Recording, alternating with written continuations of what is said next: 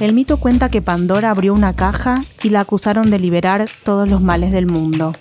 Para nosotras, esa apertura es una metáfora del día que nos dijimos feministas. Desde entonces, habitamos un lugar incómodo y a la vez deseante, rebelde, festivo.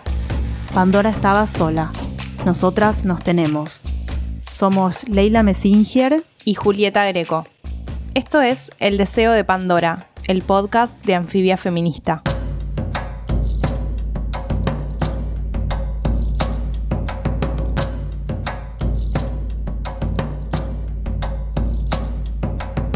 Cuestionar los privilegios. Pacto de caballeros. Masculinidades. Varón proveedor. Aliados. Devenir feminista. División sexual del trabajo. ¿Por qué nos cuesta creerle a los varones que se proclaman deconstruidos y antipatriarcales? ¿Cómo los atraviesa la transformación feminista y disidente? ¿Hay espacios para que ellos cuestionen sus prácticas, su forma de vincularse? La masculinidad, en singular y con mayúsculas, pierde privilegios, impunidad y poder. Este episodio no busca señalarlos ni exonerarlos, más bien mostrar que estamos en un momento de transición.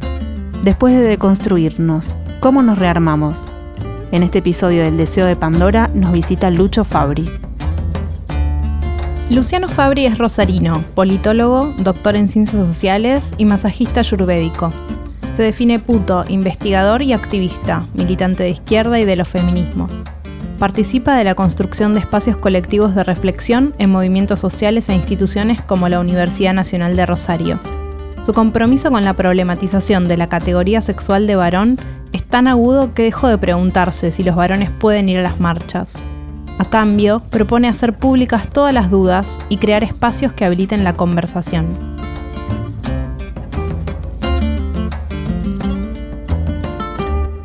Bueno, bienvenido a El Deseo de Pandora.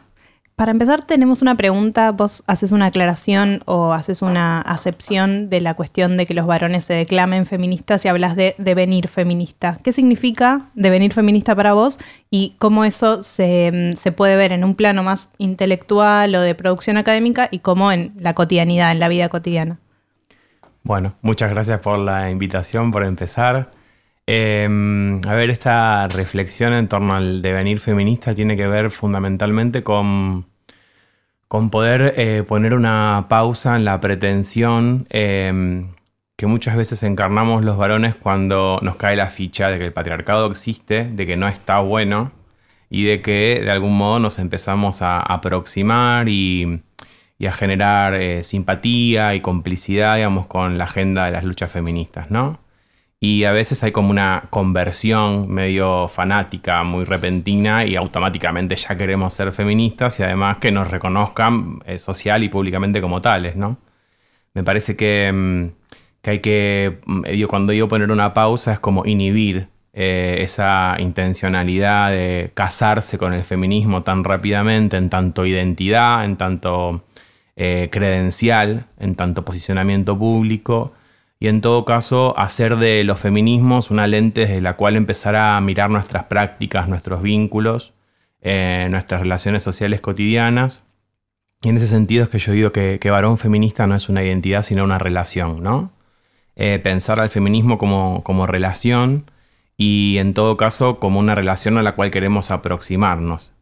Em, contradictoriamente, conflictivamente, incómodamente, eh, hacer de los feminismos una, práctica cotidiana y no una identidad, una credencial. En ese sentido, la idea de devenir, que yo creo que de algún modo u otro nos cabe a todos, ¿no? Mm. Nadie llega a ser feminista, es un constante devenir en contra o a contracorriente de lo que el heteropatriarcado pretende de nosotros, pero en el caso de los varones hay una complejidad adicional porque nos pretende en una posición de jerarquía, entonces es un poco más complicado ese devenir, ¿no? Claro, como hacer una especie de de mm, reflexión cuando nos empezamos a sentir demasiado cómodos o cómodas y demasiado a salvo. Totalmente. Hay ahí también como una mm, un llamado a la acción, ¿no? Que es muy típico de la masculinidad, ¿no?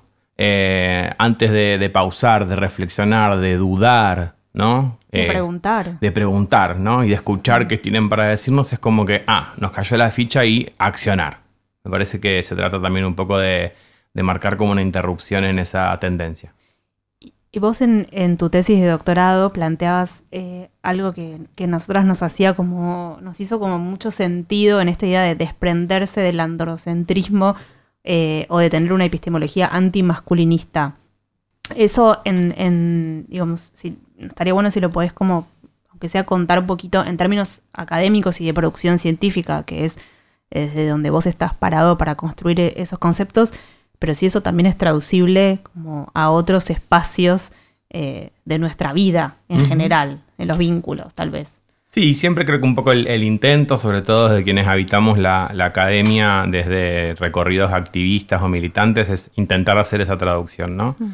Como estas reflexiones teóricas, conceptuales, epistemológicas, que muchas veces parecen como muy, muy crípticas, ¿no? O muy inaccesibles como a, a la sociedad en general, por decirlo en un término para mí un poco vago, eh, me parece que, bueno, que siempre hay que intentar ver de, qué nos habla en términos de nuestras prácticas, ¿no? Y, el androcentrismo refiere un poco como al, arquetipo viril de la historia, ¿no? A, a, ese sujeto tácito, implícito de los grandes acontecimientos de la historia, de los discursos políticos, de los discursos científicos, de los discursos de la ciencia, que que bueno, que cuando empezamos a, intentar situarlo, a ver quién es ese sujeto del cual se habla como protagonista, casi siempre es un hombre cis, hetero, blanco, adulto, occidental, cristiano. Y podríamos atribuirle algunas otras características sin discapacidad, eh, proveedor, protector, procreador, etc de algún modo eh, el ejercicio de empezar a hacer lugar, digamos, a las propuestas de los feminismos, de las disidencias sexuales, eh, con esta intención de hacer político lo personal, es poder situarnos, ¿no? En el marco de las relaciones de género y en ese sentido abandonar la pretensión de universalidad que supone el androcentrismo y asumirnos em, desde posiciones situadas y parciales, ¿no? Esa es una forma de eh, contrarrestar la pretensión androcéntrica en qué lugar de estas relaciones estamos ubicados, cuáles son nuestros intereses, nuestras posiciones y por tanto nuestras responsabilidades. Y, mm, y, de algún modo eso que hacemos a la hora de producir conocimiento, de producir ciencia, es decir, yo hablo desde acá, yo produzco conocimiento desde acá, como varón, puto, em, en intención de devenir feminista, habitando contradictoriamente esta categoría en la que me asignaron, etcétera, etcétera. Em, también me parece que es importante a la hora de pensar eh, en nuestras construcciones, en el marco de las organizaciones, en el marco de las instituciones, de las relaciones sociales en general, y en qué lugar estamos situados ahí, ¿no? Y, no hacerlo desde la pretensión de universalidad, que es muchas veces también desde donde nos aproximamos los varones a las reflexiones que nos invitan los feminismos, ¿no? Hablamos del patriarcado allá en, en, abstracto, ¿no? Como en la estratosfera y no como el patriarcado es una práctica que también yo habito y reproduzco cotidianamente. Y ahí eso te permite también interpelar tu propia experiencia de vida, ¿no? Porque un poco a mí lo que me llamaba la atención de, la lectura de la tesis y de otras cosas que, voy viendo en, o que vamos leyendo en algunos varones, en la categoría más amplia de varones, eh, que es como poder contarse a sí mismos y poder decir, bueno, estoy partiendo desde acá, esta es mi experiencia, esto me pasó a mí, acá me encontré con estas dudas, que es una postura eh, que viene mucho más desde los feminismos en general, también bien amplio, eh, que es eh, como un poco entablar una conversación con quien te va a leer también, ¿no? Digamos, hay algo ahí que, vos lo planteas en términos también de, bueno, de cómo fuimos socializados, a diferencia entre varones y mujeres, que te permite escribir de manera distinta, ¿no? Un poco esa es como la lógica de, desprenderse de, de, de todas, del androcentrismo. Sí, hacerlo escritura también, ¿no? Mm. Em, digo, lo podemos llevar a diferentes planos de nuestra vida cotidiana. En, este caso en particular, a la hora de pensar en cómo escribir una tesis, que, también fue todo un desafío, porque no es como la, modalidad de escritura que me, que me, sienta mejor o que me resulta más cómoda. Em, tuvo que ver un poco con eso. Bueno, cómo desprenderse del androcentrismo en la escritura, en el sentido de que la escritura académica suele invitarnos como a borrar nuestras marcas y nuestras huellas, ¿no? A escribir de manera más impersonal Em, y bueno, el desafío era poder escribir una tesis eh, sin em, acceder a esos mandatos que no dejan de ser formas de disciplinamiento. Y, en algún punto esta invitación que nos hacen los feminismos a hacer que lo, que lo personal devenga político, bueno, que aparezca ese devenir también a la hora de escribir la, tesis, Yo creo que mm, hay un, primer paso importante que tiene que ver con este situarnos eh, como varones en el marco de las relaciones de género y no estar como viéndolas o describiéndolas desde un supuesto lugar de exterioridad a esas relaciones de poder. Eh, pero a la vez este segundo paso fundamental que es em, situarnos de manera relacional. Porque también podemos situarnos de manera autocentrada, ¿no? Mm, y hablar solo de cómo la masculinidad me oprime a mí como varón, ahora que leí que Rita Segato dice que los varones somos las primeras víctimas del, del mandato de masculinidad, eh, solo me sitúo en el marco de las relaciones de género en tanto víctima, potencial víctima, eh, sin ver, digamos, cómo en todo caso mi masculinidad está afectando a otros, ¿no? Me parece que es situarnos y situarnos de manera relacional. Mm. Y respecto a lo que vos definís como proceso de despatriarcalización, ¿podrías eh, eh, describirlo y em, si vos, bueno, vos lo ves al interior de eh, determinados grupos de izquierda independientes, si lo ves en otros espacios y es exportable a otros contextos? Sí, la categoría de despatriarcalización, al menos yo la conozco a partir de la experiencia de las feministas bolivianas, que empiezan a problematizar la idea de autonomía respecto del Estado y se empiezan a involucrar a partir del gobierno de Evo Morales en discutir y decidir de ser parte de la construcción de las políticas de género en Bolivia, ¿no? Em, un poco pensando en que eh, la mera incorporación de mujeres a través de las políticas de cuotas, de las políticas de equidad de género que por ejemplo el Banco Mundial promovía en Bolivia hasta entonces, eran una forma de inclusión subordinada de las mujeres en una estructura que seguía siendo patriarcal, ¿no? Eh, es como, tanto con las mujeres como con los indígenas, un poco lo que vendría a pasar sería eso, ¿no? Un Estado que sigue siendo patriarcal, colonial, racializado, pero a través de las políticas de cuotas da como un lugar de representación que no deja de ser la representación de una situación de subordinación, ¿no? Mm.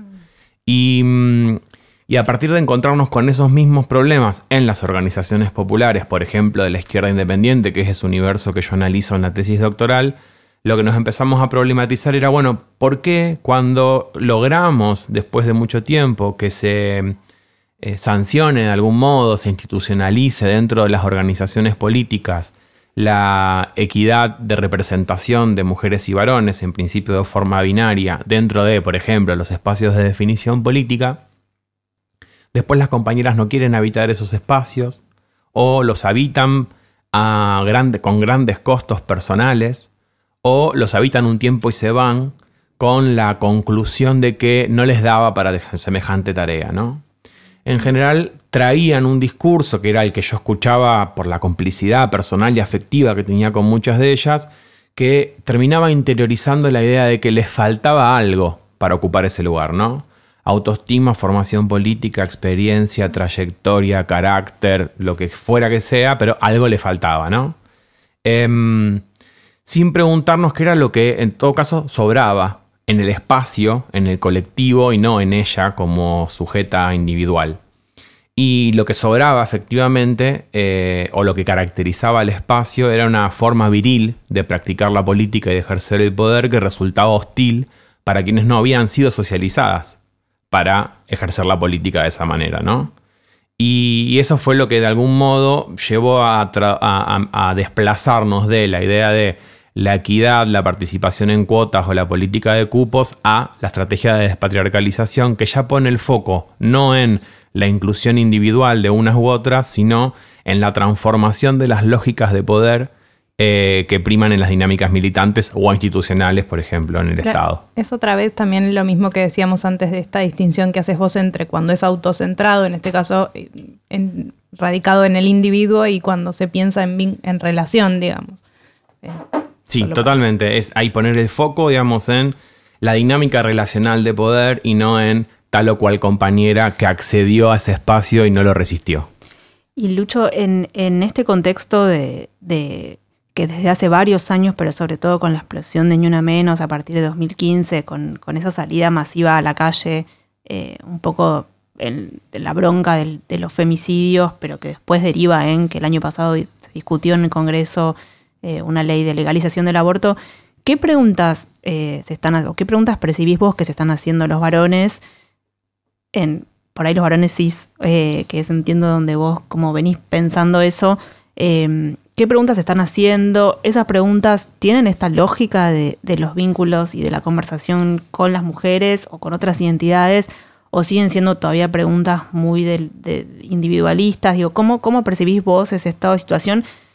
Pensando en que hoy se dice femicidio, no se dice crimen pasional en general en los diarios o en los medios, eh, y esto, y que el año pasado y que venimos con el pañuelo verde por todos lados, digo, como con, la, mayor cantidad posible de expresiones de los feminismos eh, en la vía pública, en los medios, etcétera. A ver, yo creo que en, términos generales eh, estamos como en un, en un momento de, de, una transformación como muy, muy radical de los pactos relacionales de género, ¿no? Eh, los pactos relacionales de género, así cómo nos vinculamos em, socialmente en función de nuestras posiciones, pertenencias, socializaciones de género, eh, siempre están en transformación. Ahora, al menos desde el 2015 hasta parte, podemos decir que asistimos a un momento de ebullición en términos de discursos, de acciones colectivas, de incidencia transversal en las diferentes agendas políticas, públicas, mediáticas, legislativas, que em, de alguna manera sacuden eh, de manera mucho más fuerte el piso sobre el cual siempre nos, posicionamos. Eso de algún modo em, genera esto que yo denomino como una desorientación, como síntoma de lo que sucede con, los varones cis en general en esta coyuntura feminista y eh, reacciones muy diversas reacciones que van desde el recrudecimiento de las violencias como un intento de disciplinamiento de las mujeres y las disidencias para no perder ningún privilegio. Em, reacciones que son un poco más como acomodaticias, ¿no? De qué manera se em, performa una nueva masculinidad para sostener la hegemonía, es decir, que mucho de nueva no va a tener, pero que sí de algún modo dialoga con alguna de las exigencias de los feminismos contemporáneos eh, para que la pérdida de privilegios no sea tan, eh, tan grande, ¿no? Eh, y, creo que por otro lado hay como, como intentos un poco más genuinos, podría decir, de escuchar qué es lo que estos feminismos vienen a decirnos, em, pero muy pocas herramientas para, para interpretarlos de manera colectiva. Entonces, muchas de esas interpretaciones no dejan de ser en clave individual o personal, Em, en muchos casos también de manera autocentrada y me parece que, ahí el fenómeno de los, de los varones escrachados muchas veces da cuenta de eso, ¿no? Como un intento de, em, está bien, asumir, registrar el daño que generan nuestras prácticas machistas, pero em, intentar reparar, o sea, la idea de reparación se restringe como una especie de disculpas donde yo restablezco mi imagen eh, para mí mismo y para, mis interlocuciones, ¿no? Pero no necesariamente una transformación radical en nuestras prácticas. O sea, ¿no hay de verdad un cuestionamiento de los privilegios? Esto que... O, por ahí en algunos sí, pero no termina... Asumir que ya no tenés impunidad es un cuestionamiento de un privilegio y uno importante, ¿no? Yo creo que en este contexto, digamos, lo que gran parte de los varones con eh, más o menos gusto, eh, más o menos malestar o rechazo, eh, estamos asumiendo, digamos, es, que es un contexto donde la masculinidad pierde su impunidad. Mm. Y ese, si se quiere, es uno de los privilegios más importantes, ¿no? Porque blinda la masculinidad ante los demás. Y me parece que eso está puesto radicalmente en juego y que no es nada menor. Ahora, el tema es que sigue después, ¿no? Eh, y me parece que, mm, que, a la pérdida de impunidad podemos camuflarla de algún modo con, bueno, esto, ¿no? Bueno, sí, está bien, em, me mandé una cagada. Eh, esta práctica no está buena. Em, el hecho de que me lo hayan señalado y me lo hayan señalado públicamente de algún modo eh, me lleva a un duelo respecto a mi imagen, a la imagen que yo mismo tengo de mí y que los demás tienen de mí y por tanto busco restablecerla. ¿no? Mm. Eso no deja de ser autocentrado. Em, ahora, me parece que si podemos hacer de estas situaciones de conflicto Em, una oportunidad de retrabajo, ya no solo en términos individuales, sino en términos colectivos. Es decir, cómo eh, un scratch no habla solo de la práctica de fulano o mengano, sino de la práctica social de los varones y la elaboramos colectivamente, comunitariamente, bueno, efectivamente podemos hacer de esas situaciones de conflicto y de esos desfasajes en términos de cómo entendemos y practicamos las relaciones de género, oportunidades de transformación en clave relacional y en clave colectiva, ¿no? Sí, y alrededor de, mm. ese, de ese hecho también, ¿qué pasa con los otros varones que contemplan esa, esa denuncia? Em, cómo interpela incluso a los varones que no han sido escrachados, digamos, el miedo al scratch, el miedo a haber cometido una práctica abusiva, o sea, em, en esta lógica de lo colectivo, digamos. Totalmente, yo digo muchas veces cuando hacemos talleres con otros varones, em, leamos los scratches de las compañeras y borremos el nombre propio de varón escrachado a ver cuánto esa práctica que se escracha no está hablando de mí, ¿no? Eh, ¿Y en qué medida habla de mí? Porque quizás, bueno, no sé, se está hablando de un abuso sexual y yo no cometí ningún abuso sexual, pero eso quiere decir que no haya tenido ningún tipo de agresión sexual, ninguna vulneración del consentimiento de mis compañeros sexoafectivos. Bueno, digo, ¿en qué medida el scratch funciona como espejo? Eh, como una incomodidad que no busco sacarme del cuerpo automáticamente compartiendo el posteo, sino viendo, eh, habitando esa incomodidad, ¿no? Y viendo cómo habla del, colectivo en su conjunto y no solo del, individuo que vamos a usar como chivo expiatorio, eh, porque primero nos asombra y después lo compartimos rápidamente para posicionarnos del lado de los buenos, ¿no? Mm.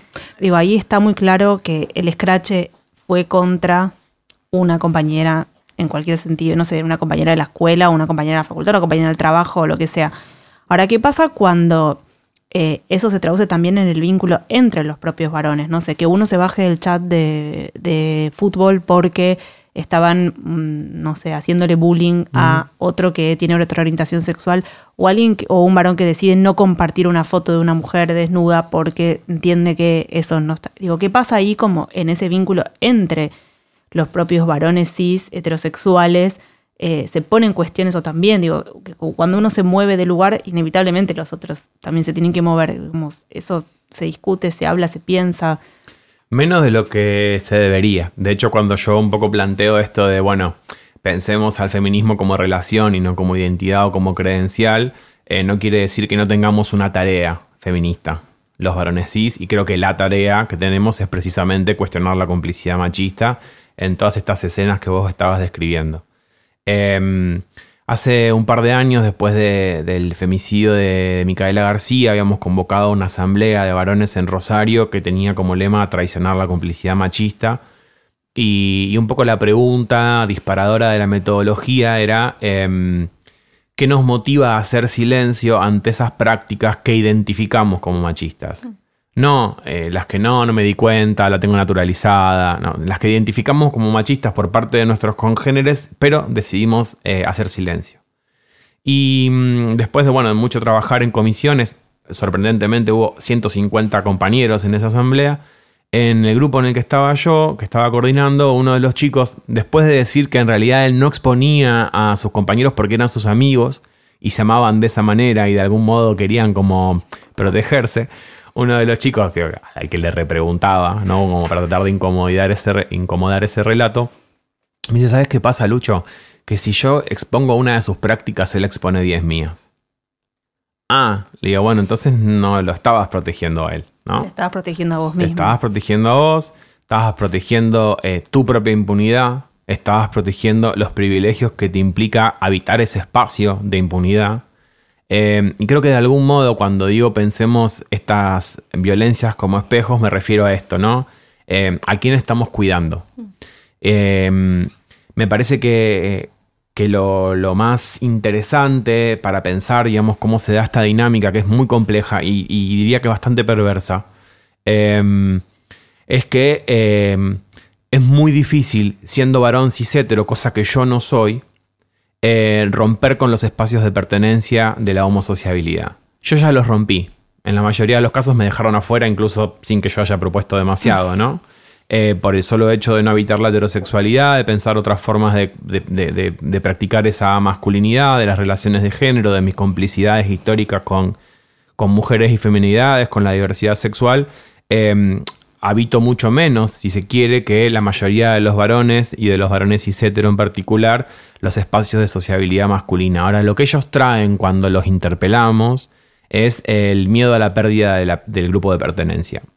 Y no es un grupo solo de privilegios, es un grupo de afectos, ¿no? Ese grupo en el que te socializaste durante gran parte de tu vida. Me parece que hay lo que hay que pensar como desafío colectivo de los varones en relación a los feminismos es cómo construimos otros espacios de pertenencia atravesados por otras lógicas de relación social, eh, más eh, próximas a lo que los feminismos vienen a invitarnos a hacer, que de algún modo nos permita imaginar que si rompemos la complicidad en un grupo que está siendo violento, no nos quedamos en la intemperie y hay otros espacios para evitar.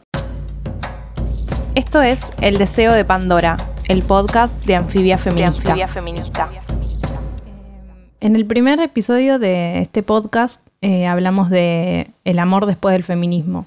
Eh, vinieron Lía Gara, Luciana Pecker y pensamos, eh, bueno, ¿qué pasa con las pibas, digamos, sobre todo con, bueno, Lía traía la cuestión de la lesbiandad, pero teníamos como muy fuertemente la, pregunta de, bueno, ¿qué hacemos las heterosexuales que nos seguimos enamorando de varones cis hetero?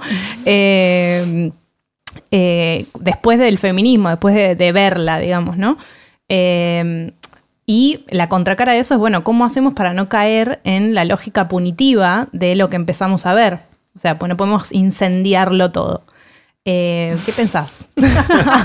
¿Por qué no? Eh, no, sí, difícil. Se pueden hacer pequeños incendios, pero prenderlo fuego todo te quemás, digamos. Sí, claro, ese y te quedás sola y solo otra vez, como no es.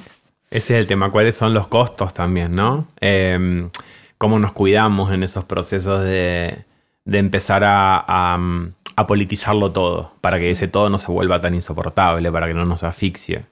Em, ahí, digamos, en, en, el último tiempo, también un poco a partir de cómo circula esta pregunta en relación a a los vínculos sexoafectivos, digamos, heterosexuales.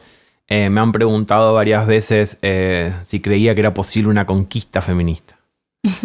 Y, me parece que en principio tenemos que poder como erradicar la palabra conquista, ¿no? Eh, que ya supone, digamos, una simetría de poder, un, otro en lugar de objeto de territorio, cierta unidireccionalidad, digamos, del deseo, em, del encare, de la seducción, ¿no?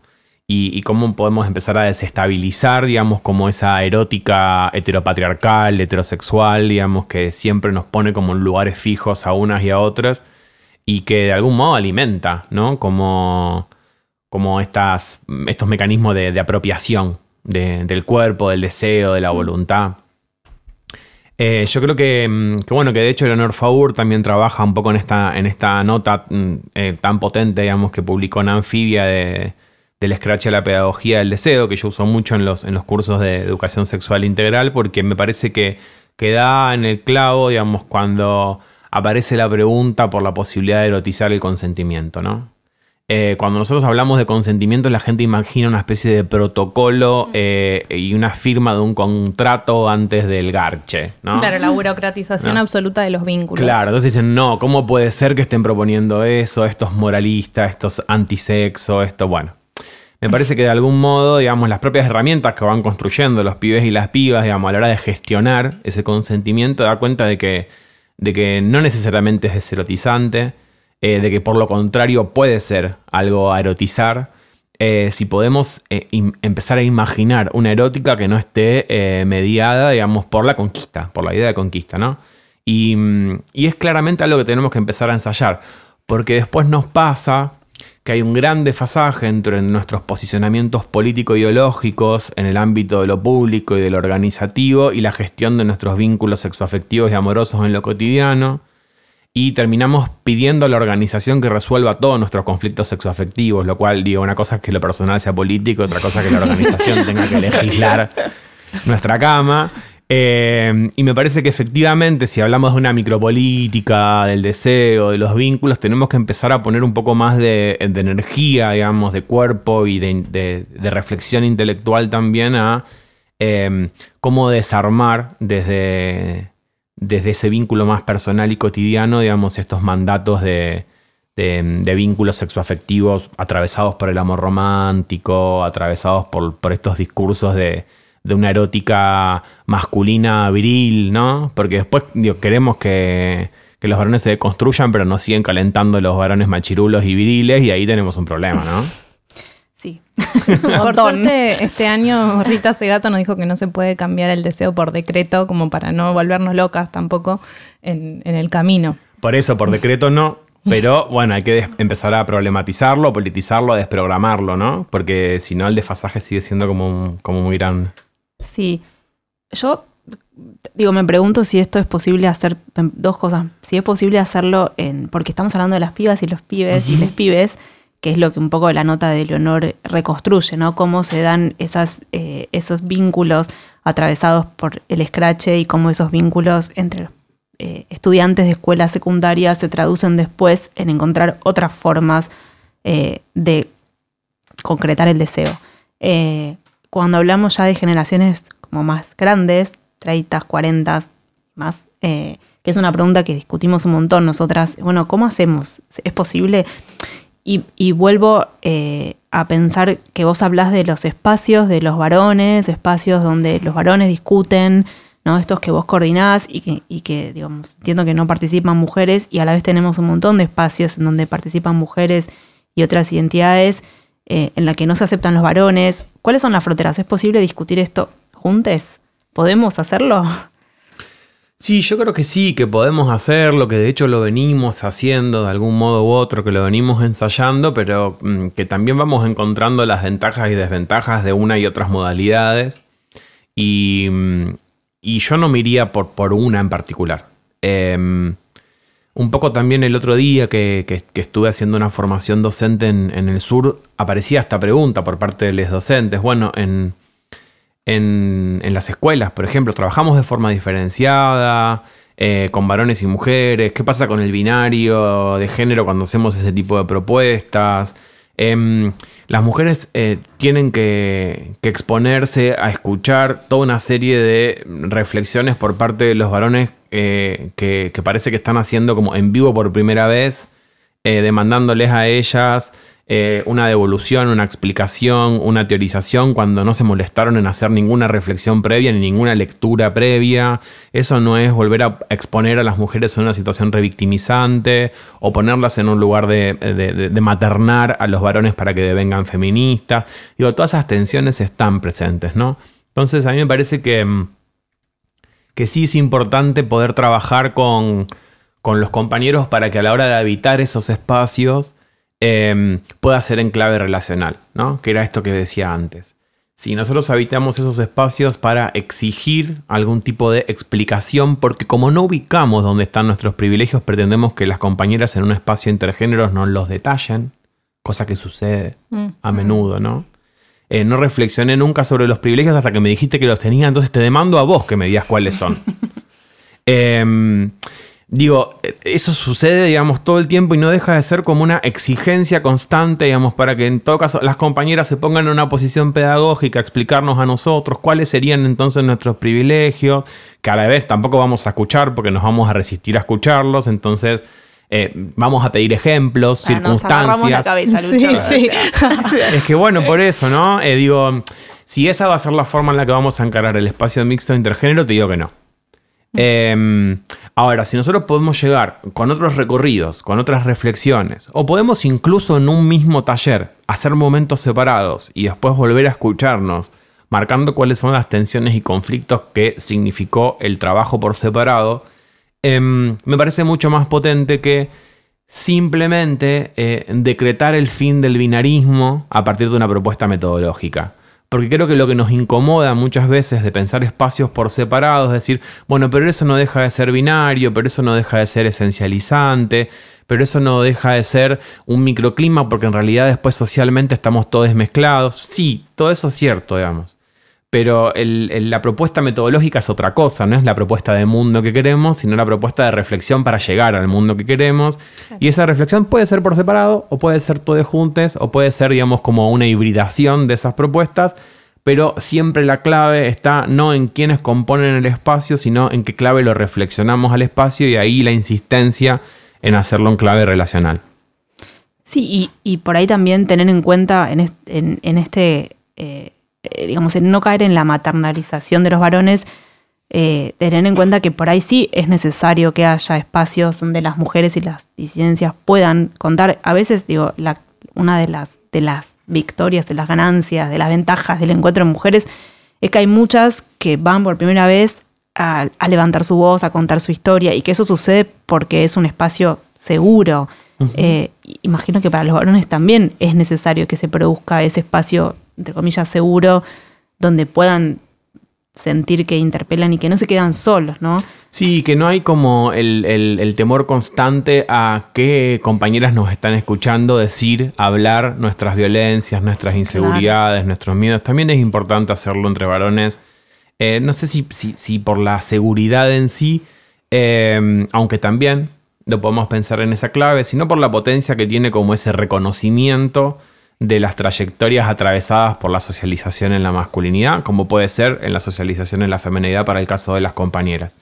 Y lo último en relación a eso también es que, el taller, por ejemplo, o que la reflexión sea entre varones, no quiere decir que sea eh, que la voz de las compañeras esté ausente. Mm. Hay otras estrategias metodológicas para traer esa voz ahí, que a mí me parece fundamental que esa voz esté. Pero esa voz yo la traigo con el relato de un scratch, la traigo con un audio que le pido a compañeras grabar antes y proyecto, digamos, en ese taller. Eh, la traigo a partir de que cada compañero recupere alguna de las críticas que le señalaron sus compañeras. Eh, Dios, traer esa voz interpelando, molestando, generando ahí como esa, ese malestar, digamos, que nos obliga a reflexionar en clave relacional, eh, sin necesariamente Em, que sea con la presencia física de la compañera en ese espacio, con la demanda que puede significar para esa o esas compañeras y con la dificultad que puede implicar para que los compañeros asuman una posición un poco más honesta. Para cerrar, queríamos preguntarte qué rol tiene que jugar eh, la ESI para romper con el proyecto político extractivista de la masculinidad. Si querés, puedes explicar también eso porque es un concepto tuyo. Em, pero bueno, aparece la ESI un poco como un horizonte optimista. Sí, a ver, eh, la idea de la, mm, de la, masculinidad como proyecto político extractivista tiene que ver con, una propuesta teórica que, vengo realizando de pensar a la masculinidad como un dispositivo de poder, ¿no? No es la masculinidad de uno u otro sujeto, sino eh, la masculinidad como un conjunto de discursos y de prácticas que nos socializa a los sujetos que somos asignados socialmente como varones para creer, para sentir, para pensar que los tiempos, las energías, las capacidades, las sexualidades, las energías de las mujeres y de las personas feminizadas deberían estar a nuestra disposición, ¿no? Em, en ese sentido es extractivista, porque pretendemos disponer de su tiempo, de sus capacidades, de sus energías de manera cotidiana.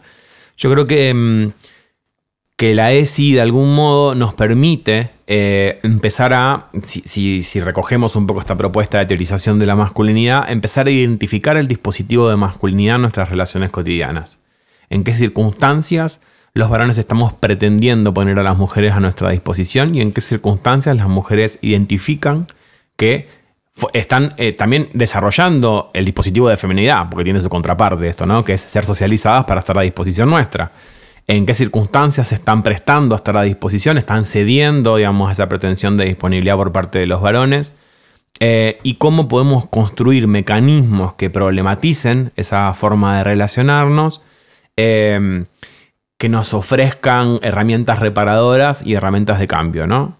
Eh, una de las cosas que venimos discutiendo mucho en los últimos tiempos, sobre todo a partir de las olas de scratches, tiene que ver con eh, el punitivismo y los feminismos, ¿no? Bueno, no queremos que nuestros feminismos se encarnen en lógicas punitivas, que individualicen el castigo y la sanción, que abstraigan ese sujeto agresor de un colectivo social que reproduce y avala esas violencias, etc. ¿no? Me parece que la ESI, en ese sentido, es eh, una herramienta claramente antipunitiva que nos permite trabajar en clave de prevención y promoción de derechos y que de algún modo em, ofrece, de ser encarada una perspectiva feminista y disidente, eh, un horizonte de futuro eh, que podamos construir en términos comunitarios, en términos de relación social, muchos más cercanos, digamos, a estos idearios de, emancipación que vienen a traer los feminismos y no de moralismo y, y punición. Sos optimista entonces. Totalmente. El otro día Dora Barrancos en la presentación del, del, doctorado honoris causa que le dimos en Rosario decía que, que no son tiempos para darnos el lujo de ser pesimistas. Esto fue El Deseo de Pandora. Somos Leila Messinger y Julieta Greco. En la producción estuvo María Mancilla. Escucha todos los episodios de El Deseo de Pandora y los demás podcasts de Revista Anfibia en revistanfibia.com. También puedes suscribirte en Spotify, Apple Podcast, Google Podcast y tu app de podcast favorita.